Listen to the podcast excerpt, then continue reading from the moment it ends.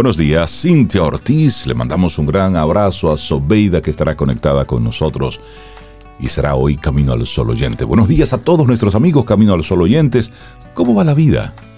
Pues la vida va, la vida va, la vida va bien. Para algunas personas mucho mejor, para otras tal vez no tanto en el día de hoy, pero va y se resuelve. Eso es lo importante. Hola Rey, hola Sobe, esa Camino al Sol oyente especial que tenemos en el día de hoy. Laura Sofía y cada uno de ustedes que conecta ya con nosotros aquí en Camino al Sol. Salga con su paraguas si no lo ha notado, si no ha salido. Está lloviznando en algunas zonas de la ciudad. Salga con su paraguas por si acaso. Y por si acaso. Pero ahorita sale el sol, ahorita sale el sol. Ya está tocando la puerta. Así es. Y lo importante es, estar preparado. Yo estoy bien. ¿Estás bien? Sí, yo estoy bien como decías hace unos segunditos, con actitud de resolver. Correcto. Que esa es la propuesta que tempranito queremos, bueno, pues invitar a nuestros amigos, amigas Camino al Sol oyentes. Hoy, actitud de resolver, con bien. Claro, con bien. Con bien. Con bien, para bien, desde el bien. Sí. Pero sí hay que resolver. Mira, y esa, esa, es una invitación, porque nosotros los, los seres humanos, iba a decir los dominicanos, pero no, los seres humanos en general, siempre tenemos un pendiente al que nos cuesta regresar, ay, tener que bregar con ese papel que tengo que hacer.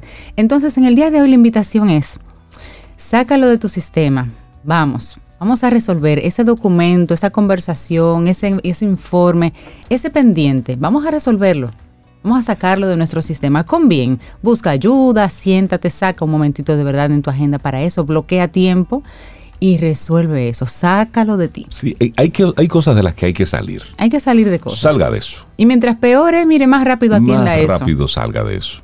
Porque aunque tú lo pospongas, no lo estás resolviendo, lo estás posponiendo. y a lo mejor después será mucho más incómodo, mucho más largo el proceso, mucho más costoso. Sí, claro. Entonces, óyeme, ese pendiente, resuélvelo.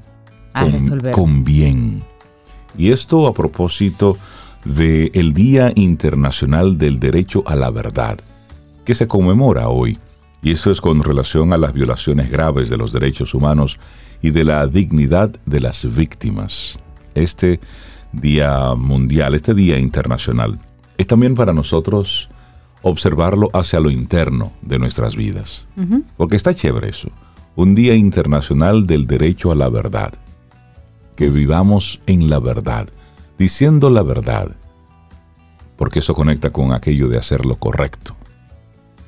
Y eso de que la verdad nos hará libre, sí, sí, la verdad sí. Tú sabes que este día, Rey, está relacionado un poquito con este asesinato que sucedió en el año 1980. El obispo salvadoreño Óscar Arnulfo Romero, defensor, defensor de la causa de los derechos humanos en su país. Esto es en, bueno, en El Salvador. Así que Día Internacional del Derecho a la Verdad, en relación con violaciones graves de los derechos humanos específicamente, pues es un día que, como la mayoría de los días internacionales, no es necesariamente para celebrar, es para visibilizar situaciones y condiciones que ojalá no existan en el futuro y poder simplemente eliminarlas también, como un pendiente, resolverlas y que no existan, y que existan días diferentes, pero, pero no los mismos. Tenemos que seguir evolucionando. Eso. Y también hay otro día mundial para nosotros mencionar, que es el de la tuberculosis. Y es a propósito que un día como hoy, en 1882, es el descubrimiento de la bacteria responsable de la tuberculosis, que es la Mycobacterium tuberculosis por Robert Koch. Mira, 1882 ocurrió. Un dato interesante que se recoge aquí en República Dominicana, no a 2022, pero sí a 2021, República Dominicana registró 3.210 casos de tuberculosis. De tuberculosis, esto en el año 2021, dijo. Con una tasa de incidencia de 31 personas por cada 100.000 habitantes y una letalidad de 1.8% que aumentó en 2.2% en pacientes coinfectados. Y así lo explicó en, su momento la coordinadora del programa de tuberculosis del Ministerio de Salud Pública, Melania Encarnación. Esta es una enfermedad, rápidamente para mencionarles, la tuberculosis, es una enfermedad bacteriana infecciosa potencialmente grave que afecta principalmente a los pulmones. En lo que va del primer trimestre de este año 2022, de acuerdo a informaciones también de salud pública, 548 personas han sido diagnosticadas ya con tuberculosis. Este 23 de marzo se conmemoró el Día de la Tuberculosis. Así que también otro elemento para, para, tomar en cuenta, los coinfectados, los privados de libertad, o sea, los internos, y los migrantes dentro de la población más vulnerable que presenta estos casos. Bueno, y con toda esta información, así vamos nosotros arrancando nuestro programa Camino al Sol en este jueves, recordándote siempre nuestras, nuestras coordenadas. Estamos a través de estación 97.7 FM y también caminoalsol.do. Esa es nuestra web para que entres y comparta con nosotros. Pero también recordarte nuestro número de teléfono en el que utilizamos el WhatsApp 849-785-1110. 849-785-1110 y nuestro correo electrónico, ya para coordinación, así una coordinación más formal con Camino al Sol, hola arroba caminoalsol.do y ahí puedes solicitarnos temas, sugerirnos temas, invitados, coordinar producción con nosotros, porque ustedes son coproductores de Camino al Sol, así que esa es la vía para conectar. Hola arroba caminoalsol.do. Bueno, iniciamos con música. Iniciamos Camino, al Sol. Estás escuchando Camino al Sol.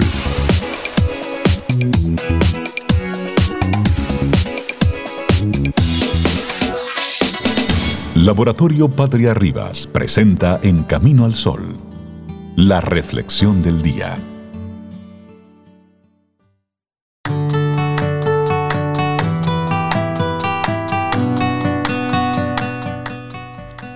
Busca dentro de ti la solución de todos los problemas, hasta aquellos que creas más exteriores y materiales. Amado Nervo. Es momento para nosotros, bueno, pues reflexionar, dedicarle unos pensamientos a... Porque los titulares están ahí, todos los días, todos los días pasa algo, pero en este momento de la reflexión del día es invitarte a que tú plantees cuáles serían tus titulares. Por ejemplo, hoy, ¿cómo afecta la actitud mental a tu capacidad para resolver problemas? Claro, Rey. Y es que a veces resolver el más simple de los problemas se puede convertir en toda una odisea. Y esto puede suceder por tener un mal día, aunque muchas veces la dificultad para solucionar un problema puede deberse a nuestra actitud mental, es decir, a cómo sea nuestra disposición frente a esa dificultad. Aplicar las soluciones que han funcionado en el pasado a problemas que tienen características similares es algo sin duda inteligente. Sin embargo, insistir en esta estrategia cuando ya hemos comprobado que no funciona con un determinado problema es una actitud muy negativa que nos va a impedir avanzar. Así, es igual de inteligente utilizar este tipo de estrategia entre nuestras primeras opciones como saber renunciar a ellas y buscar otras estrategias cuando toca. Cuando toca, pero ¿cómo afecta la actitud mental a esa capacidad para resolver problemas? Bueno, una buena actitud va a ahorrarnos mucho tiempo a la hora de resolver problemas. El primer paso de esa actitud constructiva pasa por el afrontamiento activo y no por evitarlo, no por la evitación, la huida o un intento de ignorarlos. Eso está ahí. Aunque usted cierre los ojos, el problema está ahí. Aunque usted se mude. Aunque usted se mude, aunque tú le cambies de nombre. No, porque no se llama problema, se llama oportunidad de crecimiento, hermano. Eso es un problema. Y pues eso hay que resolverlo. esa oportunidad de crecimiento. Enfréntelo. Y en determinadas fases de un problema es cierto que lo más adecuado es esperar. El siguiente paso no depende de nosotros y de nada sirve forzar la situación.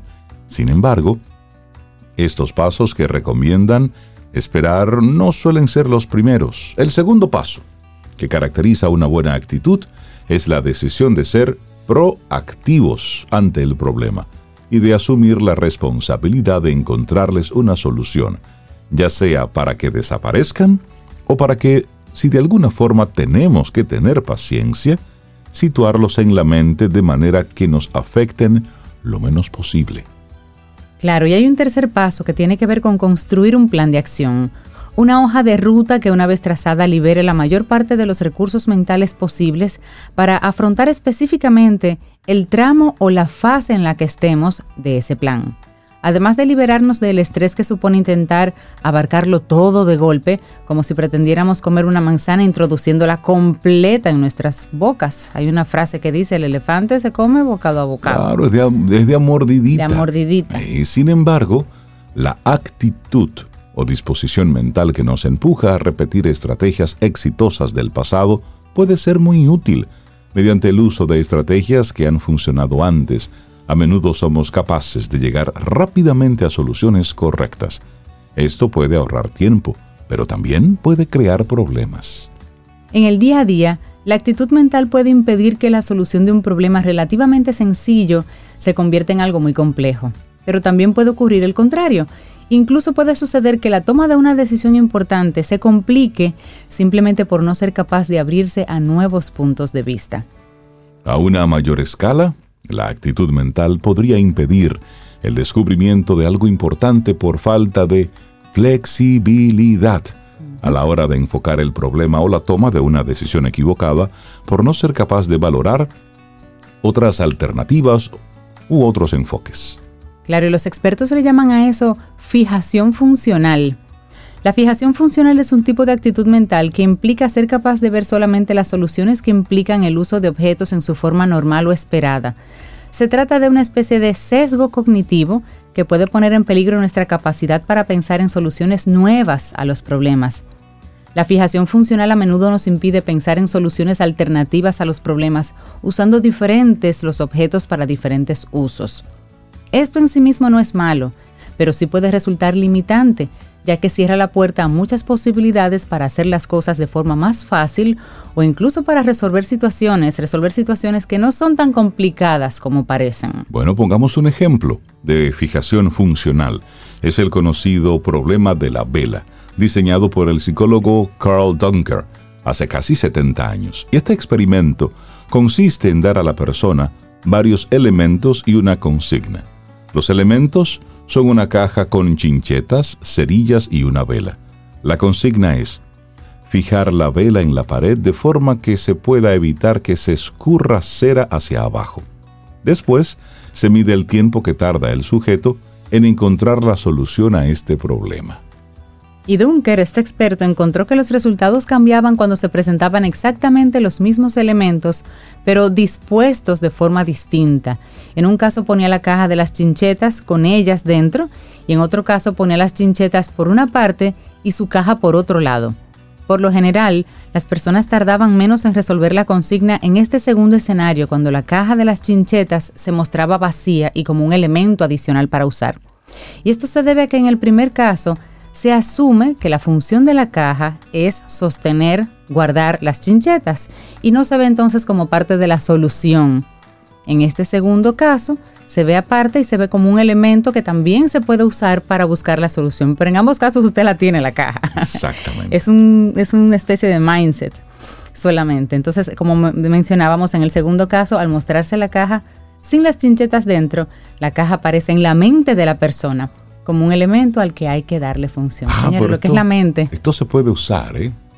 ¿eh? Pero todo el, todo el tiempo tuviste la caja en la mano. Claro. Ah, pero no sabía que se podía usar. Bueno, ¿cómo afecta la actitud mental a tu capacidad para resolver problemas?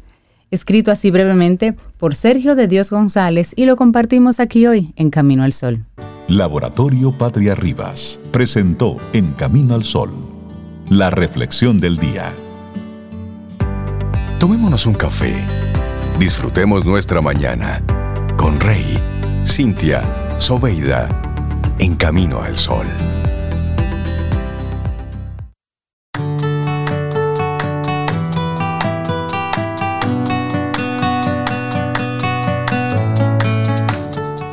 Yo espero que con esta frase no se sientan aludidos, Camino al Sol oyentes, pero es una verdad.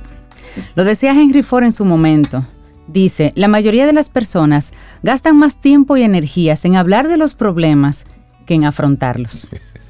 Y hablan, y hay siete cafés, y hablan, y hablan, y nada de resolver. De hecho, hay como una especie de, de placer oculto en contar los problemas. Entonces, el tuyo es más grande y el, el que se integra a la conversación viene con un problema más grande. Y dice, ah, no, ah, no. le pasó nada, lo mío.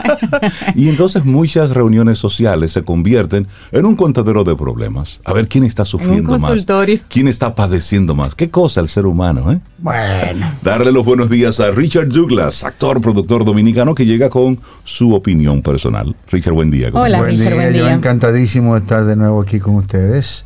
Y a propósito de lo que estamos hablando en este momento, de los problemas, que uno se lo cree más grande que el otro y el otro lo cree más chiquito. Y entonces tú dices, pero ¿y qué fue? y, como, ah, pues yo no tenía ningún problema. Es como el tipo que va, está en la iglesia hincado ahí frente al Cristo y le dice, ay, papá Dios, consígueme cinco pesos que necesito para comprar algo hoy porque no tengo nada que comer. Por favor, papá Dios, por favor. Pero había un señor hincado antes que él. Y el, hombre lo oye y le dice, amigo, tenga los cinco pesos, no me distraiga el señor que me está buscando dos millones. Para que tú veas. No me distraiga el señor que me está buscando dos millones. Ay, señor, un chiste, señor, eso es un chiste. Sí, es que cada quien... Decimos en mi campo, así el maco la pedra. Exacto. Cada quien, tiene los problemas de su tamaño. Eso es así. Así es. Richard, Señores, muchísimas gracias a ustedes por esta oportunidad de llegar a los Caminos al Sol Oyente y más y a Supermercados Nacional. Hoy quiero eh, ofrecerle la posibilidad de que vean en Netflix una película que se llama El Poder del Perro. Eh, Parece que es una cosa de afición a los animales, a esos animales que son muy chulos, que mucha gente lo quiere, los ama como si fueran sus hijos, pero no tiene nada que ver con el perro. Es una película eh, que se llama El poder del perro, porque se trata de dos hermanos que tienen un, farm, una finca grandísima eh, de ganado, ellos manejan ganado, en Australia. No sé si ustedes saben que Australia es uno de los, continentes más grandes del mundo y eso tiene más tierra que el caray. Entonces, ah, cuando estamos hablando de ganado, en Australia estamos hablando que cualquier finquita puede manejar 5 mil, 3 mil, 10 mil vacas, como si fuera nada. Y a veces son salvajes además. Entonces estos gran, gran, granjeros se dedicaban a, a, su negocio. Eran dos hermanos que se separaron de los papás que están en, otra ciudad y se fueron para esta finca a, a bregar con, con ganado. Y había un señor que, era, que hacía rodeos en el ganado, que es el ídolo de, uno de los, de los, dos hermanos, que es el que más brega con, directamente con el ganado, el otro como más, más administrativo, como más comercial. El que brega con el ganado tenía un ídolo que hacía rodeo que veía hacia el horizonte y había una montaña y lo que veía no era el, lomo de la montaña, sino que, decía que se parecía a un perro, que ese lomo se parecía a un perro. Entonces la película se llama El poder del perro por el poder que influía en ese individuo la imagen de aquel señor mm. eh, que, hacía rodeos y que veía la, la, montaña como la boca de un perro. Okay. Eh, el hermano que es más el, comercial, el comerciante, se enamora de una viuda del pueblo y se casa con ella. Ahí se desarrolla una trama de lo que pasa en la finca con la señora, con el hermano y con el hijo de la señora, que es una viuda que ya tenía un hijo, que se lo lleva para casa. Esta película está muy bien dirigida, muy bien manejada por una señora que se llama Jane Campion que es justamente australiana y que ah, tiene una filmografía bastante interesante. Muy bien manejada, muy bien dirigida, una fotografía preciosa y unas actuaciones muy bien hechas, actuaciones muy convincentes. Eh, aquí se destaca fundamentalmente Benedict Cumberbatch. Benedict Cumberbatch es ese actor que conocemos a los que le gusta la película de ficción como el Doctor Strange. Sí, Doctor Strange. El doctor que ahora se repite, ahora hay una nueva película del Doctor Strange. Este individuo que, que tiene una cara que lo convierte en un hombre bastante adusto. Tú como que dices, sí, como, como extraño. Sí, como raro, Como difícil de leer. Como un extraterrestre, sí, como un androide. Entonces, este tipo maneja este personaje con mucha eh, eh, responsabilidad dramática, logra que, tú te creas el personaje, que tú creas lo que está pasando. Llega un momento en que tú le coges odio, pero llega un momento en que tú le coges pena, porque tú no sabes por qué el tipo tiene ese carácter. Es como un renegado, un individuo que, se opone a todo. Incómodo, incómodo. Sí, un, un, tipo raro, un tipo difícil De esos tipos que tú dices, pero ven acá, ¿y qué es lo de este tipo? ¿Y qué es lo que quiere? Aquí también se destaca Kristen Dunst. Kristen Dunst es esa rubita que todos conocimos como la novia de Spider-Man. Ahora no es la novia de Spider-Man, ya no tiene edad para ser novia de Spider-Man, pero eh, hace el papel de la viuda esta con la que se casa el señor, que lo hace de manera excelente porque es un personaje con muchas aristas en su dramatización. Ella es actriz infantil. Desde chiquita ya recuerdo en la película con entrevista con el vampiro fue. con Tom Cruise, con Brad Pitt. Ella se estrenó muy bien. Sí. Aquí también se destaca Jesse Plemons. Jesse Plemons es aquel rubio, aquel gordito rubio que se ha destacado en muchísimas otras películas, que también ha hecho mucho cine y que lo conocemos por, por otras películas muy, muy, muy importantes, dramáticas y por serie también, sobre todo por Breaking Bad, es aquella serie eh, que, todos conocimos, y por em, eh, Birthday Night, una película muy simpática de una noche de boda se llama, que, que, él, que él hizo. Aquí también se destaca que es el muchachito, el hijo de la señora, que es eh, Cody Smith McPhee.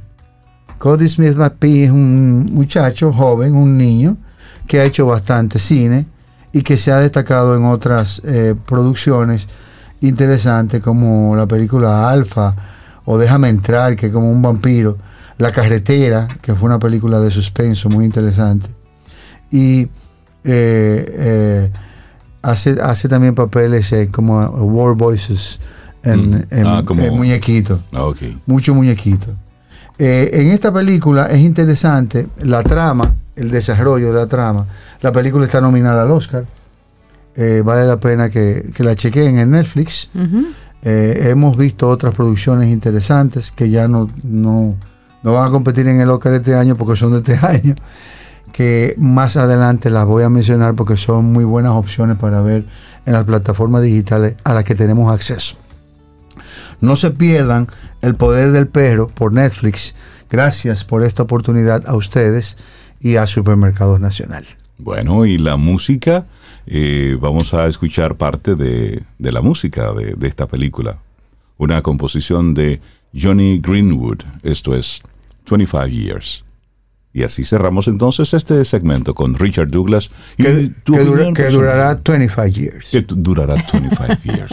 bueno, en este caso dura solamente dos minutos. Como una especie de multiplicación. Que tengas un excelente día, amigo. Gran abrazo. Igual. Te acompaña Reinaldo Infante. Contigo, Cintia Ortiz. Escuchas a Sobeida Ramírez. Camino al Sol.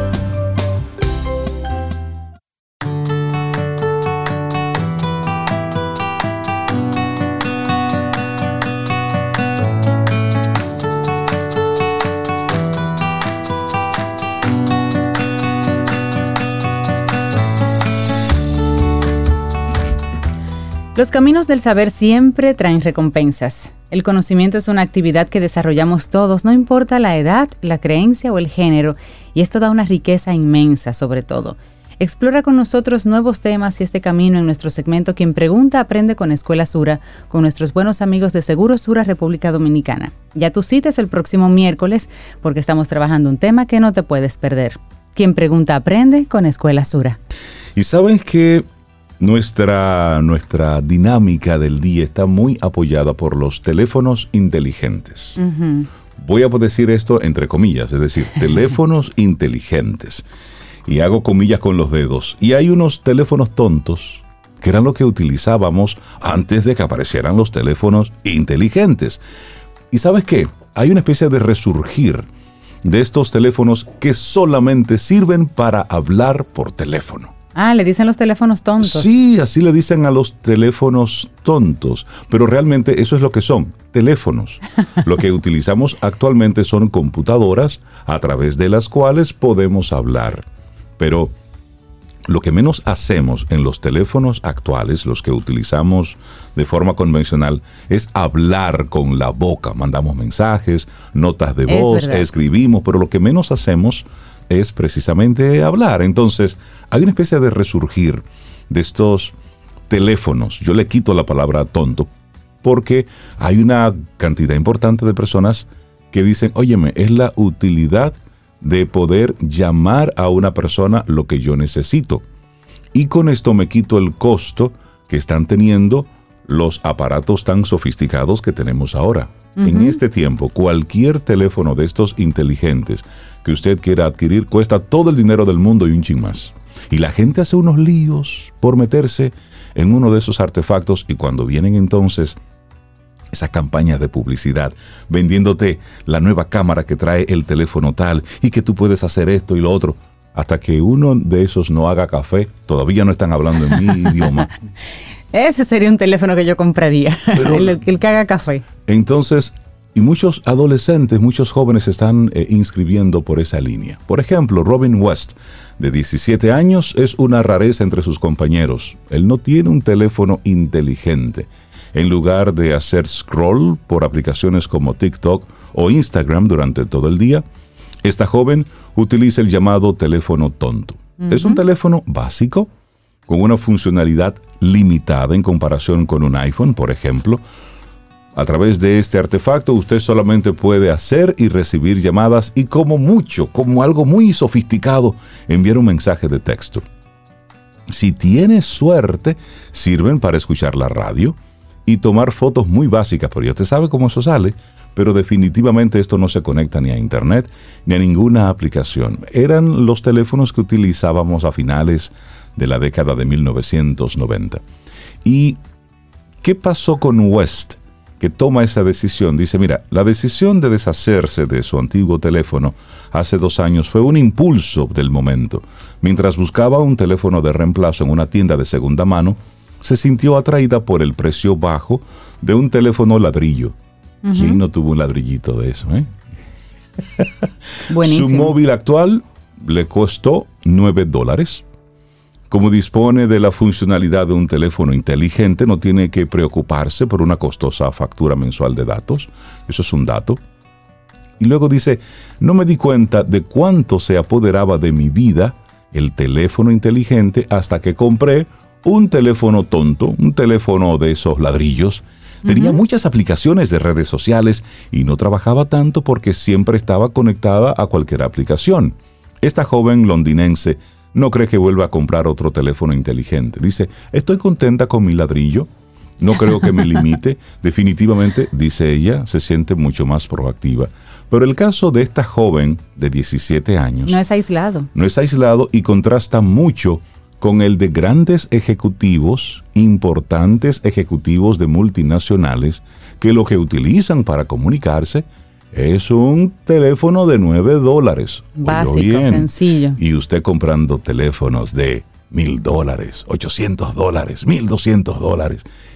Y 9 dólares es el teléfono que cuestan lo que están utilizando esos grandes empresarios, personas que están cambiando el mundo, porque entienden la funcionalidad del aparato, del artefacto que tienen entre sus manos.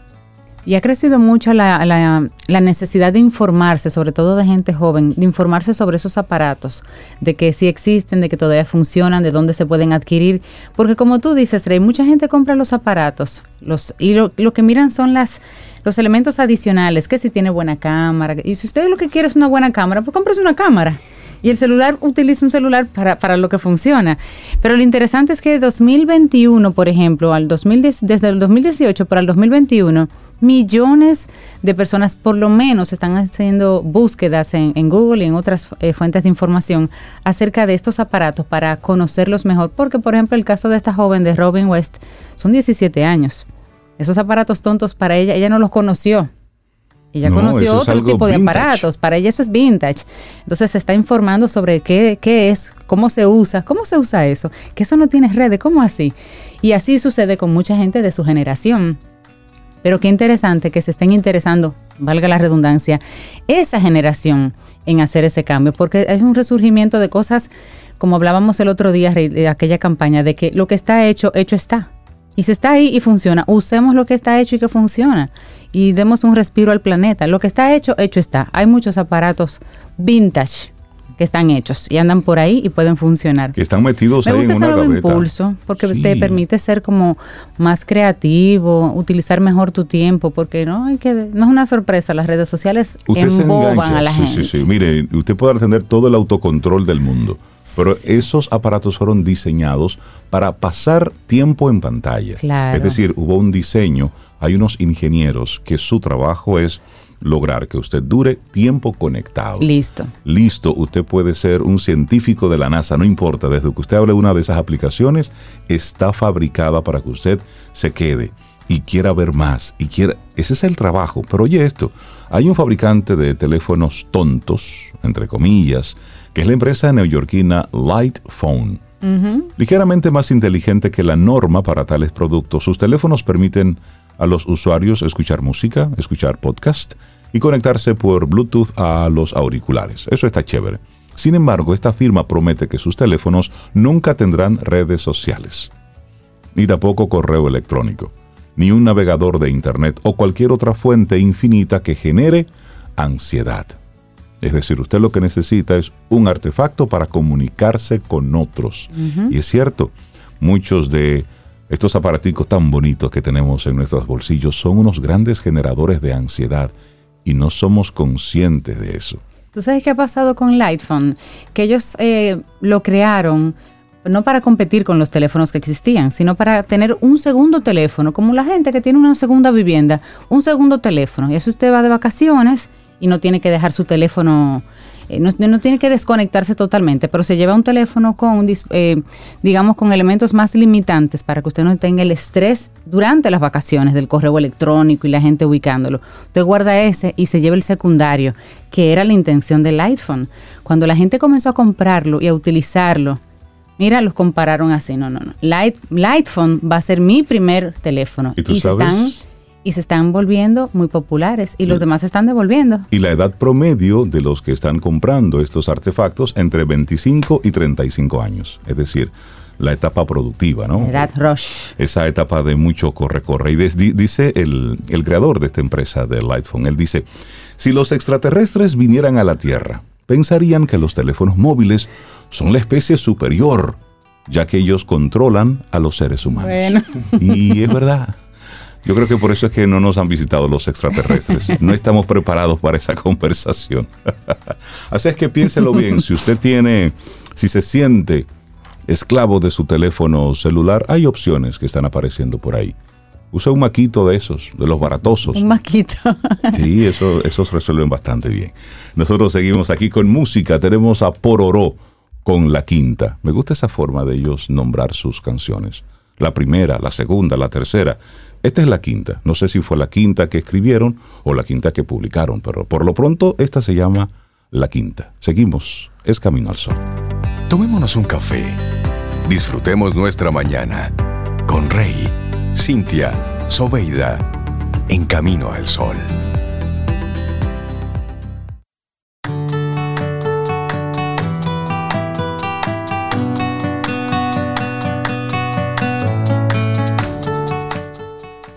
Y estamos hablando en el día de hoy de resolver.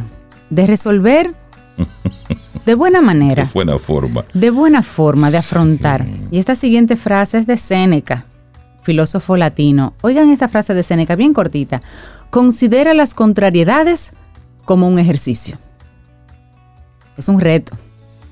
Eso es todo un reto, así mismo es. Bueno, estamos conectados a través de estación 97.7 FM y también, por supuesto, caminoalsol.do, esa es nuestra web. Nosotros muy contentos de poder, bueno, pues restablecer ese contacto de primera línea con cada uno de con cada uno de ustedes. Y nosotros queremos en este momento darle los buenos días y la bienvenida a nuestra buena amiga Cristela Comprés, quien viene eh, quien es gerente de servicios y comerciales y membresía de la Cámara Americana de Comercio de Estados Unidos, la AmSham.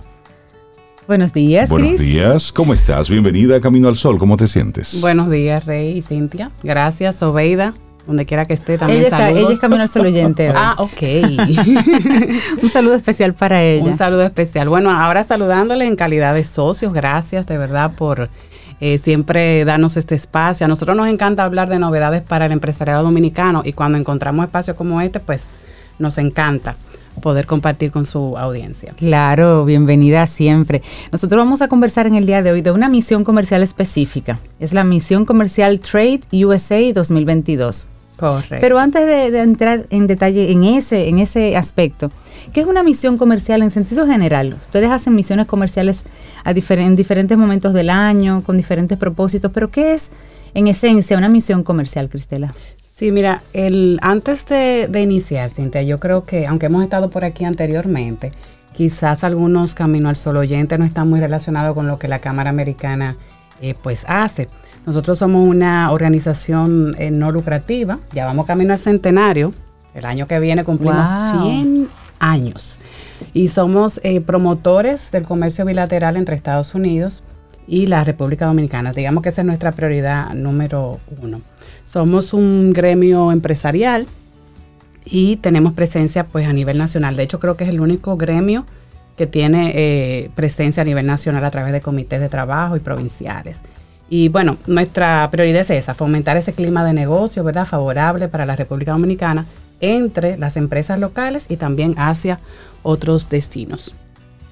Entonces, estas denominadas misiones comerciales, realmente nosotros las promovemos mucho porque no pierden su eficacia. Cuando tú piensas en, este instrumento de internalización de, de las empresas, realmente representa una herramienta de promoción muy útil. Y a propósito de eso, de, la, de lo que representan este tipo de misiones desde la Cámara Americana de Comercio de la República Dominicana, antes de, hablar de, esa parte tan importante de las misiones, que es una de tantas, de los tantos beneficios que tienen los, los afiliados de la Cámara Americana, ¿por qué es importante para una empresa dominicana ser parte de la Cámara Americana de Comercio? Ah, pero Rey le dio un giro a esta conversación. Sí, Bueno, mira, el, las misiones son una parte, como tú dices, del menú de nuestra oferta de valor realmente, pero nosotros tenemos diferentes formas de materializar, eh, ¿verdad?, nuestra propuesta. Para una, en estos días sobre todo, nosotros tenemos una necesidad como empresa de, de asociarnos, de estar juntos, de pelear juntos esta, esta batalla tan difícil para sacar adelante nuestros negocios. Entonces, una de las cosas es que AmCham, vamos a decir que es la voz del empresariado dominicano, junto con otras, otros gremios, ¿verdad? Por ejemplo, con CONEP, que es nuestro, yo le digo que es nuestro gremio madre. Eh, de hecho, nosotros somos parte del CONEP y eh, también otras instituciones que todas velamos por diferentes sectores de, que las cosas fluyan mejor, que haya menos trabas con el, eh, la facilitación del comercio, que se haga más eh, real. Entonces, una empresa que está en AmCham tiene acceso primeramente a una red súper extensa de contactos, tanto locales como internacionales. Esa es una de las cosas que más valor nosotros agregamos. Y también, pues, convertimos todo esto en, servicios, de manera que ustedes puedan, aparte de las misiones, tenemos también un trade center o un centro de negocios, como le llamamos, donde nosotros conectamos a las empresas con oportunidades de negocios y con una red de, empresarios, ¿verdad? Nosotros hablamos mucho de conectar, Rey, porque yo siempre digo que cada quien tiene que hacer la parte suya y tiene que tener pues un plan de negocios bien claro hacia, hacia qué está trabajando. Pero sin duda, para una gente, sobre todo una empresa pequeña, mediana, arrancar o un inversionista introducirse a Dominicana solo, pues eh, no es muy fácil. Entonces eso mitiga un poco el riesgo eh, y también se sienten más acompañados al momento de, presentarse en un mercado extranjero. Yo creo que más claro de ahí ni el agua. Sí. Y también yo pienso que, da una especie de, validación a la empresa local que quiere conectar con un cliente fuera. Ser miembro de la Cámara le da una especie de validación porque hay que pasar un filtro y de, de, alguna manera el extranjero se siente más cómodo para hacer negocios con el local y viceversa. Sí, definitivamente nosotros recibimos a diario, ustedes se sorprenderían la cantidad de empresas que nosotros eh, recibimos extranjeras que, que dicen, mira, estoy explorando el mercado dominicano, puede ser que ya tenga un estudio que lo avale y otras veces que vienen a Punta Cana. yo digo, vinieron de vacaciones y de repente comienzan a decir, bueno, pero aquí hay mucho potencial. pero aquí de repente se puede hacer negocio. y que lo hay. Correcto. Aunque más eh, recientemente nosotros estamos teniendo, ustedes saben, un, eh, un boom en términos de posicionamiento en la región. Eh, económicamente hablando, ¿verdad? Entonces, la, estamos sonando mucho y por muy buenas razones. O sea, que la gente está sintiéndose atraída por República Dominicana para hacer negocios. Entonces, bajo ese marco, me parece interesante que hablemos, sí, sobre, sobre las misiones. Sí, es decir, sobre, ok, ya yo estoy aquí, ¿qué beneficios yo recibo como, como parte de la Cámara Americana de Comercio de la República Dominicana. Y antes me gustaría responderte, Cintia, bien, bien simple y llano, el tema de que es una misión comercial. En este caso, estamos hablando de un grupo, una delegación de empresarios, puede ser entre 10, 15 empresarios, puede ser de más, pero va a depender del destino y el fin de lo que vayamos a hacer. Pero esta es una búsqueda de negocios grupales, ¿ok?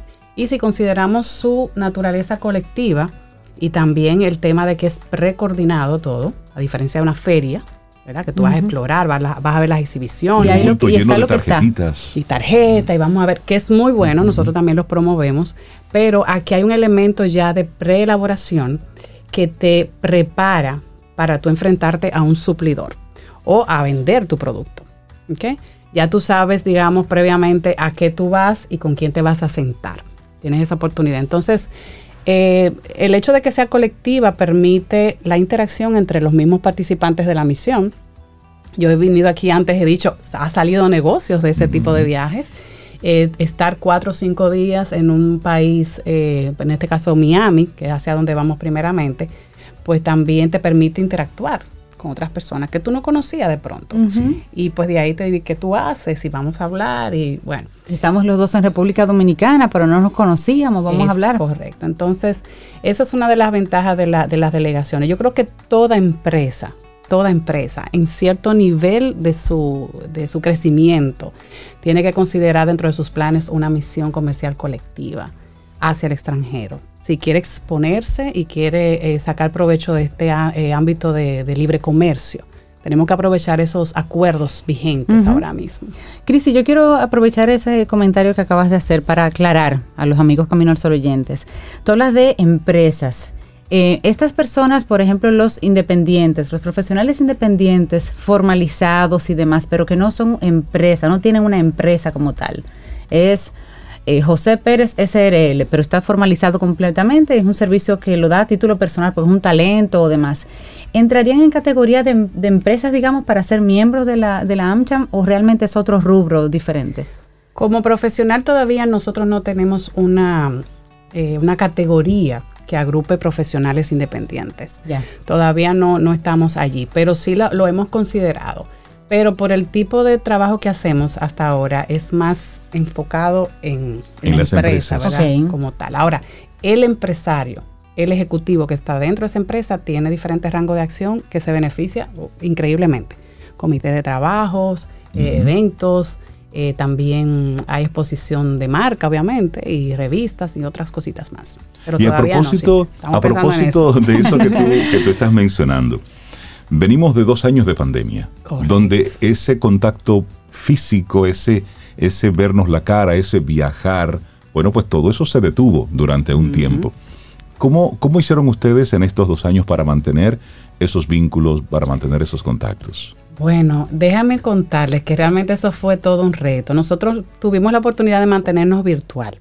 De hecho, eh, si no recuerdo mal, nosotros vinimos a promocionar esos eventos. Em, hicimos una misión comercial virtual. Fue todo un reto. Yo me acuerdo que ustedes me preguntaron mucho, ¿y cómo es eso? ¿Y en Zoom? ¿Y cómo se maneja?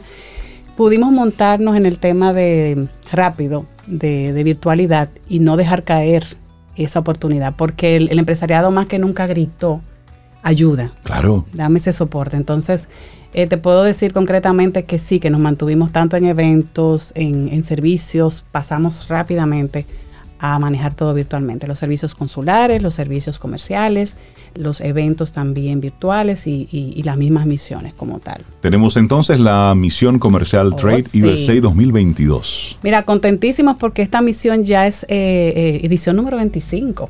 Señores, este es nuestro bebé, esta es nuestra, nuestra misión, digamos, eh, icónica, porque tenemos estas 25 ediciones conectando estas empresas medianas y pequeñas, mayormente, porque las grandes también participan, eh, pero pueden, a través de esta misión, presentar sus productos como también importar, es decir, buscar nuevas oportunidades de suplidores. ¿Hay algún enfoque hacia algún sector específico o es abierta? Eso es lo más bueno de, este tema, realmente es multisector, cualquier empresa puede participar de cualquier tamaño, empresas constituidas, ¿verdad? Formalmente.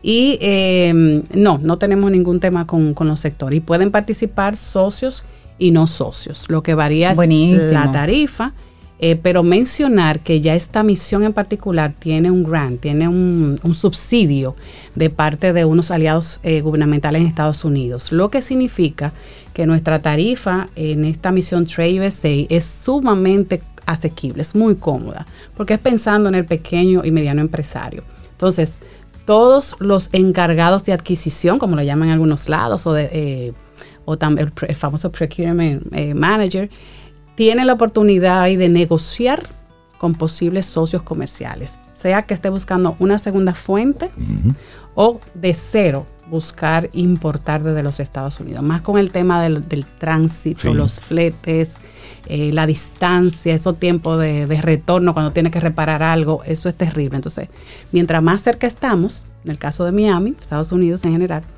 eh, pues mucho mejor. Entonces nosotros fomentamos eso de que sean negocios con, con Estados Unidos y Miami.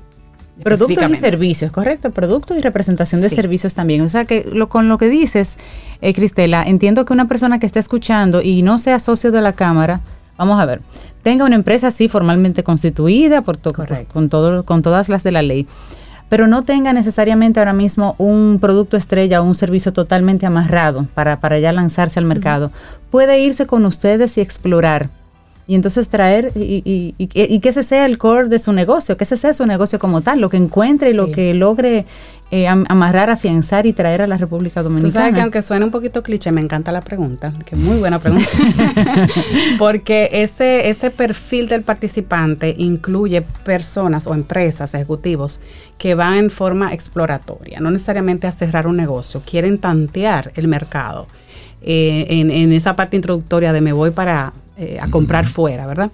Entonces, eh, quizás hay un miedito todavía o no están las eh, instalaciones físicas o la estructura listas, listas para, para, por ejemplo, comprar y almacenar toda esa cadena de suministro que se deriva de una compra internacional. Además de que tiene que tener un perfil importador formalmente. para que pueda tener todas sus operaciones. Pero la respuesta es sí, Cintia, pueden ir en calidad de exploración como pueden también ir a comparar precios y ahí tomar una decisión, mira, sí. Y la tercera, pueden ir a comprar y cerrar negocios. ¿Cuándo será esta misión? Bueno, eh, voy a mencionar esto porque, aunque nosotros decimos es el 22 de mayo, ustedes saben que siempre hay una fecha de corte. Sí. Nosotros viajaríamos el 22 de mayo hacia Miami en grupo pero la fecha de corte de la misión es el 20 de abril. En grupo, no es una gira. No es una gira. A trabajar que vamos, no es una rumba. Sí, pero déjame darte unos datos, ahí hacer un paréntesis. Viajar con el grupo de Ancha es una cosa muy chula. Sí. Digo, ustedes pueden decir, porque han ido a misiones. Me consta, Yo, sí, hemos ido a misiones de manera separada, Rey, o sea que son dos modestia experiencias. aparte, modestia aparte. Entonces hay unos componentes de seminarios, Rey, de, de visitas, a, lugares de interés, vamos a puertos, aeropuertos, también vamos a ver navieras, eh, de manera que la persona vea integralmente todo lo que implica esa, ese tema de importación. Entonces el corte es el 20 de abril, de manera que con tu perfil en mano yo pueda decir ya, eh, Estados Unidos, vamos a hacer el, eh, bueno, la palabra bonita y sexy es matchmaking, pero también se dice emparejamiento de negocio. me gusta tanto. Pero, bueno, y, tan pronto ustedes nos dan ese corte el 20 de abril, apresúrense para nosotros entonces comenzar a buscarle esa contraparte en Estados Unidos. De forma tal que yo vaya a Estados Unidos y si pueda encontrar una empresa de mi rubro o de mis intereses para yo poder tener esa conversación con Varias empresas, estamos hablando hasta de, hasta de 10 citas y cuidado, ¿eh? Entonces, la idea es que previo a, la misión, nosotros tenemos una reunión con cada participante definir bien los objetivos. Perfecto. Excelente. ver bien de que orientarle qué tú quieres realmente lograr. Y decirle de entrada, mira, no, no es el bueno. Nosotros hemos tenido casos que le hemos dicho, no, este no es el espacio para eso.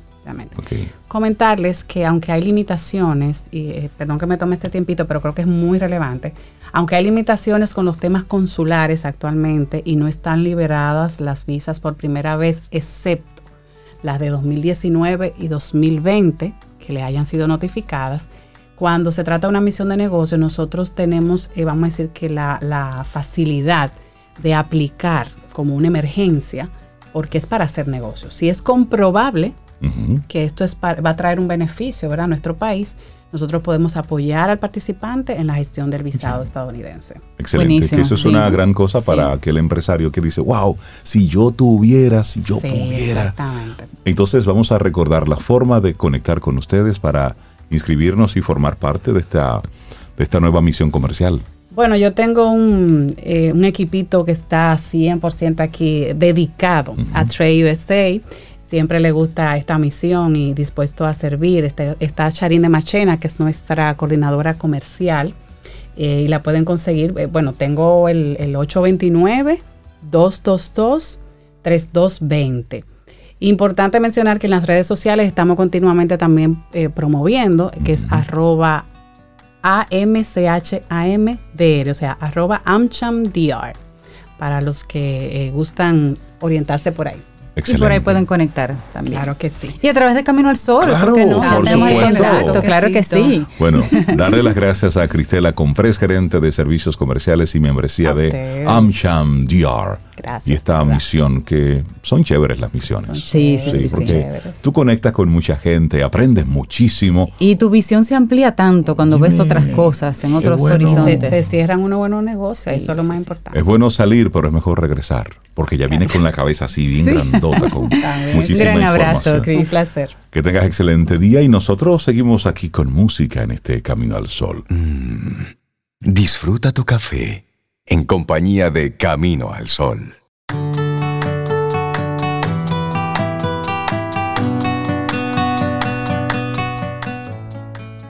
Despacito y buena letra, que el hacer las cosas bien importa más que el hacerlas. Antonio Machado. Pero muévete, recuerda que la propuesta del tema que tenemos desde bien temprano es, ese problema que tienes por ahí, resuélvelo ya, pero de buena forma, no es resolver para salir del paso, no, es para que concluyas ese tema que cada momento de tu día que tú piensas en eso como que te da un frío en la boca del estómago. eso significa que tienes que resolver ese tema. Y mira, nosotros estamos muy contentos en nuestro en esta mañana porque recibimos a Rafael Núñez, periodista, y también a la escritora Emilia Pereira, ambos presidente y vicepresidente del Centro de Investigación de Políticas Públicas, el CIPP, y nos acompaña. Muy buenos días a ambos y bienvenidos a Camino al Sol. ¿Cómo están? Buenos días a todo Emilia, el equipo. Emilia, gracias. Bella, Cintia, buenos días. Buenos días, Emilia, bienvenida. Gracias. Buenos días, Reinaldo, y buenos días, eh, Cintia Ortiz, y un saludo a Sobeda, donde quiera que esté. Muchísimas gracias. Caminando al sol. Así es, Rafael, un gusto y un honor para nosotros tenerlos ambos en el programa y sobre todo comentar, conversar un poquito y conocer, conocer del CIPP el Centro de Investigación de Políticas Públicas, un centro relativamente nuevo, un lanzamiento hace unos días solamente para que nuestros amigos Camino al Sol oyentes conozcan este centro y qué, y qué vamos a hacer ahí. Son buenas noticias, les adelanto. Bueno, pues dejamos a, la dama primero que, tenga la palabra, a Emilia. Bueno, gracias Rafael. Él siempre me da la palabra a mí primero porque es muy caballero, pero debería hablar primero que yo porque preside el centro.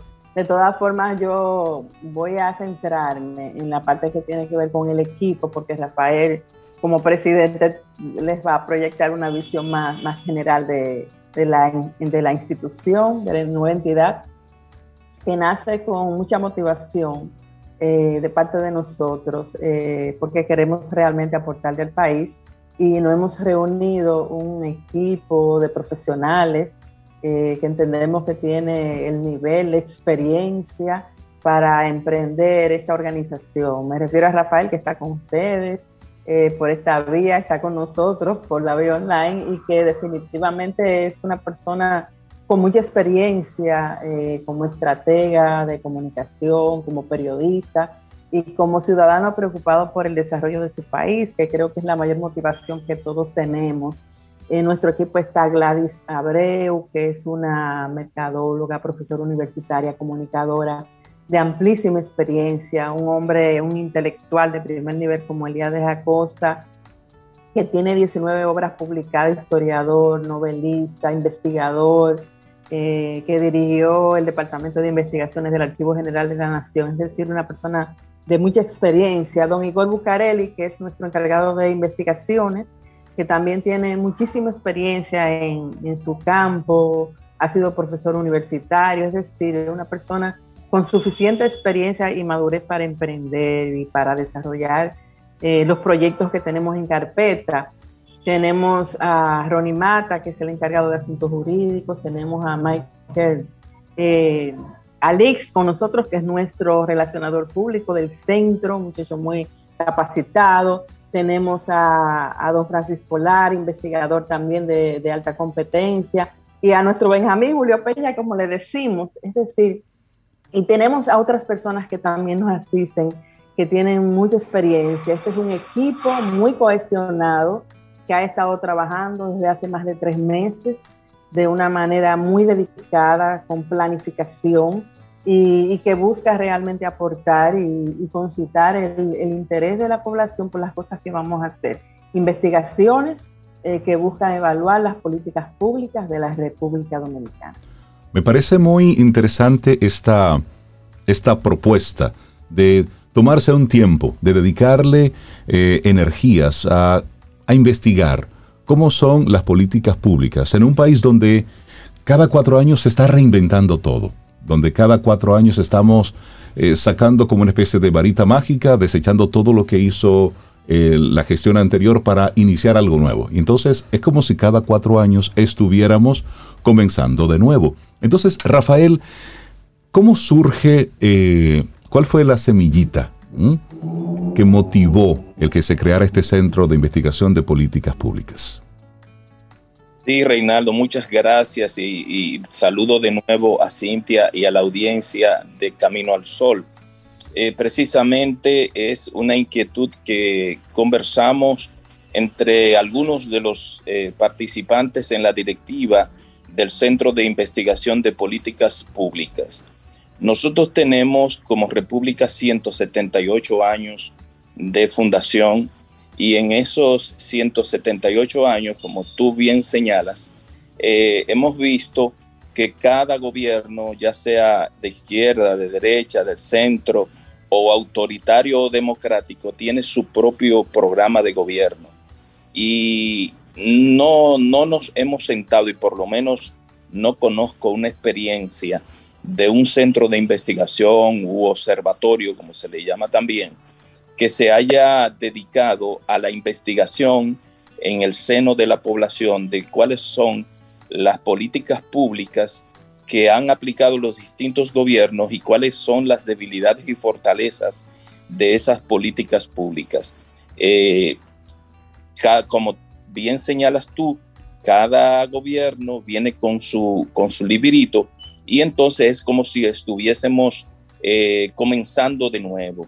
Eh, por suerte, eh, la actual administración ha tenido en algunas políticas públicas, por ejemplo, la de transporte, que es la, más visible, la que me, veo más visible, ha tenido la, la ocasión de replicar algunas políticas públicas de otros gobiernos, como por ejemplo el tema del metro, eh, que va a la segunda línea del kilómetro 9 de la autopista Duarte hasta los Alcarrizos, o el, el hecho de los corredores de, de, autobuses, que lo está haciendo, es, pero ahora lo está eh, modificando en el sentido de que lo está entregando a cooperativas de choferes que cubrían esa ruta en, carros públicos. Pero tenemos muchísimas otras políticas públicas que no es más que esos planes que aplican los gobiernos a los fines de,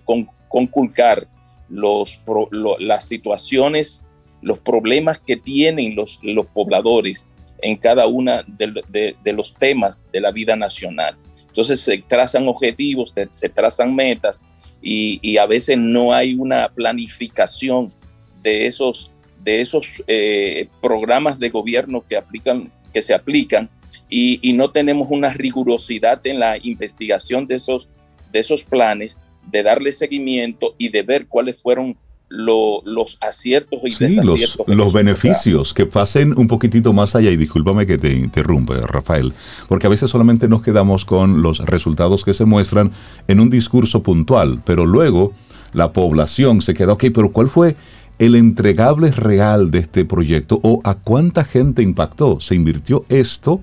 Pero esa inversión que se hizo, ¿realmente valió la pena el esfuerzo para la cantidad de personas que se pudieron beneficiar de esa política? Donde a lo mejor se hubiese invertido eso o menos en otra área y hubiese causado un mayor impacto en beneficio de la comunidad. Solo por mencionar una generalidad. Sí, sí, sí. Y ustedes mencionaron, Emilia mencionó al principio del programa, que tenían ya unos primeros temas en carpeta precisamente, me imagino que son los primeros que motivaron a que ustedes dijeran, señores, tenemos que reunirnos. Como ciudadanos tenemos que hacer algo, vamos a aportar. Hubo temas que ustedes eh, fueron los detonantes, digamos, que le llamaron la atención o que entendieron que eran los elementos por donde debíamos comenzar como ciudadanos a cuestionar y a investigar y, ustedes toman las riendas de esto. ¿Se puede saber un poquito, Emilia, Rafael, cuáles son los primeros temas eh, en carpeta para investigar, para comenzar a darle cuerpo, calor y alma al centro? No sé si quieres. Dime, Rafael, respondo yo. bueno, eh, justamente creo que son los temas que, más preocupan en esta coyuntura actual. Ustedes saben que estamos eh, viviendo en una economía impactada por, por acontecimientos internacionales como la guerra de, Ucrania y Rusia, eh, y creo que todo esto está impactando mucho en el costo de la vida y creo que probablemente este sea un tema que forme parte de, la carpeta de investigación. Justamente ayer nosotros tuvimos una reunión eh, para evaluar la parte que tiene que ver con, con estos temas de investigación, eh, porque en el lanzamiento del centro, que fue el pasado 16 de marzo, también surgieron de parte de connotados invitados algunas ideas y propuestas. Me imagino. En este momento nosotros estamos en ese proceso que debe culminar en este mes para definir eh, de una manera muy clara cuáles son las líneas que vamos a emprender. Eh, nosotros vamos a ir eh, de manera decidida, pero también con cautela y, y con mesura, porque no podemos abarcarlo todo. Lo importante es que vayamos eh, dando pasos certeros eh, para realizar las investigaciones. Eh, y en ese sentido, yo creo que, que, ya en un mes o dos meses estaremos en condiciones de, dar a conocer las líneas completamente depuradas que vamos a trabajar de investigación. Sí, excelente. Una pregunta. Em, ¿Cómo visualizan ustedes? el resultado final de una investigación, la vida que va a tener esa investigación, ¿eso estará disponible para el público en algún formato? ¿Eso llegará a las, al, gobierno de turno en cada caso para que ellos vean, mira, mira en esta investigación la realidad de lo que nosotros desde fuera fuera del gobierno vemos y, palpamos, investigamos para que se tomen las medidas. ¿Cómo, ven ustedes lo que va a ser eh, después de ese esfuerzo de investigación, ese levantamiento? El digamos, el curso que tendrá ese documento, ese entregable final? Sí, nos, nosotros decíamos en el lanzamiento del centro de investigación que esos resultados de las pesquisas que se hacen en el terreno van a estar abiertos para que el público eh, pueda tener acceso a ello a través de nuestro portal, pero también serán entregados a las instituciones públicas que tienen que ver con el tema de educación. Entonces, eso, es, eso será una investigación abierta donde no tendremos, no ocultaremos nada.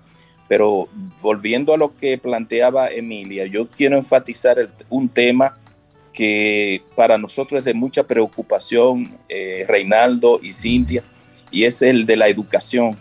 Eh, nosotros tenemos rezagos eh, increíbles en el tema educativo y, solo lo reflejan los resultados de investigaciones de otras instituciones o, la prueba PISA que se hace fuera del país y nuestros alumnos eh, salen más rezagados de los últimos, pero también cuando se, establece, se hacen estudios a los maestros, eh, se someten a exámenes, también resultan muy negativos esos exámenes. Para nosotros e, ese es un tema eh, fundamental porque en la educación de los pueblos es que está el avance de, los países, ahí es que está el futuro de los países. Nosotros debemos eh, este, dedicar tiempo a, a, saber dónde están las debilidades educativas, cuáles si nosotros estamos aplicando eh, una eh, correcta filosofía educativa, si es correcta, si, dónde están eso, esas flaquezas que tienen esa filosofía educativa, si nosotros tenemos que cambiarla. Aquí vino un ministro de Educación y se inventó unos textos integrados que hubo que echar al zafacón. Entonces cada ministro viene con, con su librito, con, como decía Jorge, eh, como decía Reinaldo, y entonces eso tiene que acabar. Nosotros tenemos que darle rigurosidad y continuidad de Estado a las políticas que sean correctas.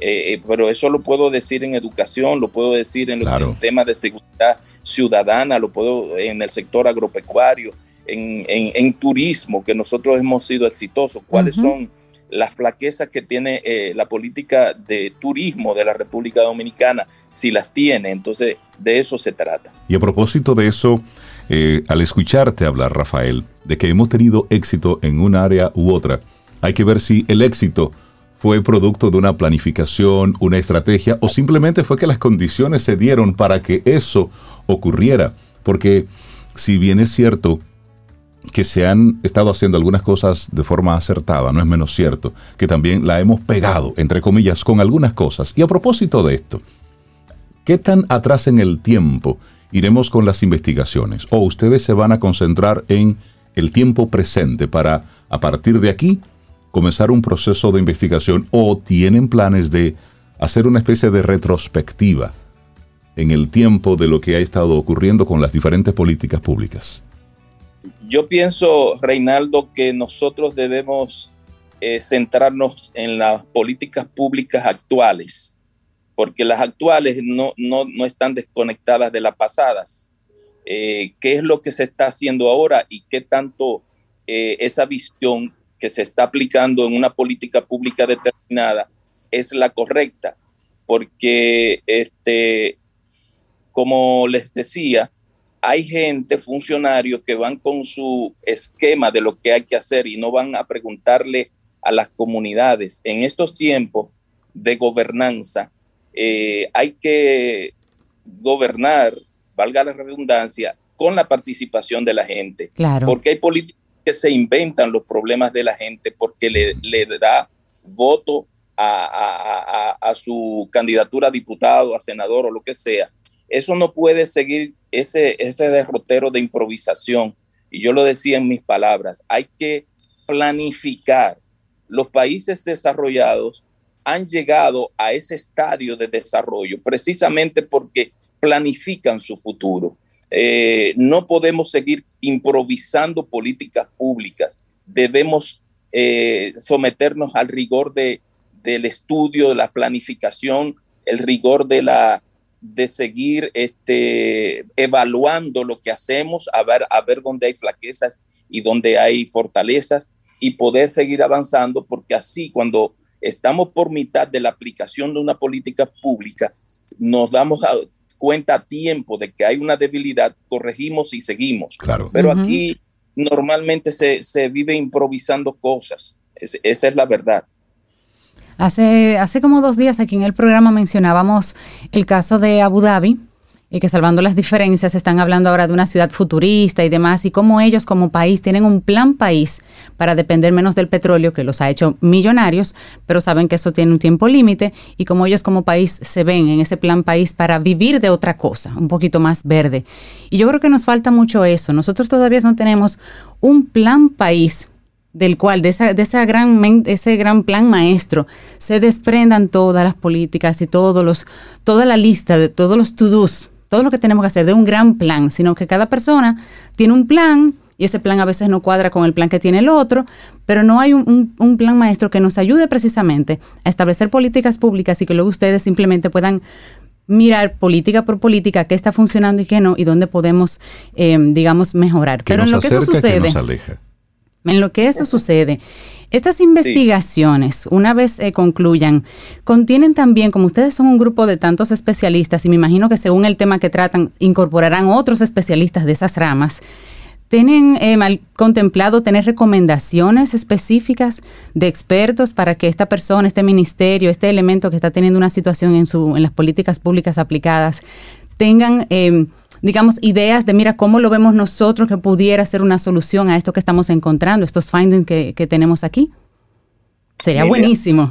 Sí, yo, yo pienso que, bueno, la publicación de los resultados que se va a hacer a través de diferentes medios, eh, mediante un informe, por supuesto, que tendrá su rigor técnico, obviamente, pues va a dar lugar a debates también, porque dentro de la política de comunicación del centro está, eh, bueno, hacer debates, eh, elaborar, proponer paneles, desarrollar conferencias sobre estos temas con la participación de especialistas del centro y de otras organizaciones con las que desde ya estamos eh, haciendo sinergia y, con otros expertos que no necesariamente pertenezcan a determinadas organizaciones, porque estamos abiertos a la colaboración. Esta es la idea. Ahora bien, eh, serán propuestas, serán ideas, serán reflexiones que se hagan y que yo creo que le van a servir de orientación a cualquier gobierno que esté dispuesto a escuchar que tenga realmente vocación democrática. Porque si esta vocación no existe, pues no le van a hacer caso ni a este informe, ni a, estas reflexiones, ni a, ni a ningún tipo de, de, contenido que tienda a ayudar a, mejorar las políticas públicas. También eso es importante, que los actores sociales, el Estado, los partidos políticos y otras organizaciones ejerzan su vocación democrática porque a veces dejamos, eh, dejamos este planteamiento simplemente en, en, las intenciones, en la declaratoria de intenciones, eh, y no ejercemos eh, en el día a día. Entonces, esto tendrá mucho impacto realmente si, si los actores ejercen esa democracia a la que aspiramos. Pero naturalmente vendrán reflexiones y, y recomendaciones que pueden surgir de, de esos encuentros, de esos paneles, de esos espacios de reflexión.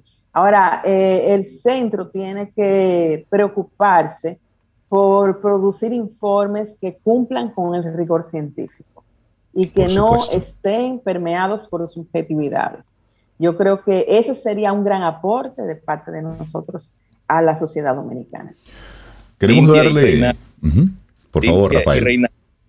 yo, que, yo quería algo que tocó Cintia eh, al final de sus palabras y para que no quede en el imaginario de la audiencia de que nosotros desconocemos como centro de investigación que, que hay una estrategia nacional de desarrollo, porque existe al 2030 una estrategia nacional de desarrollo que ya va a tener cerca de 10 años.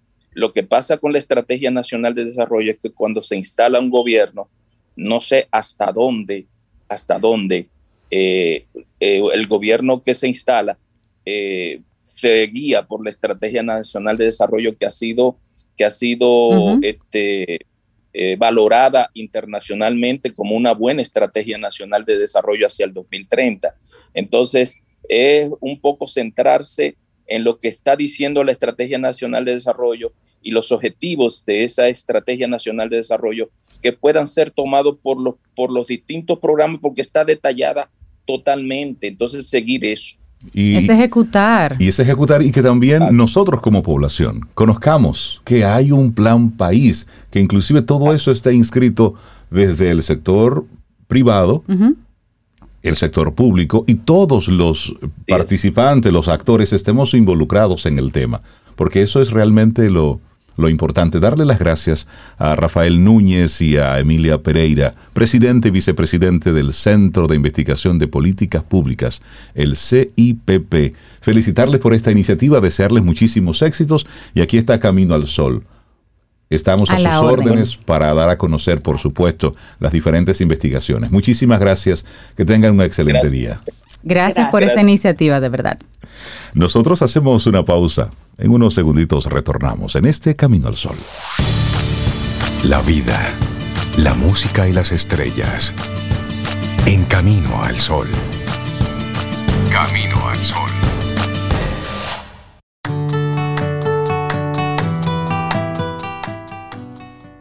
El optimista es una parte de la respuesta.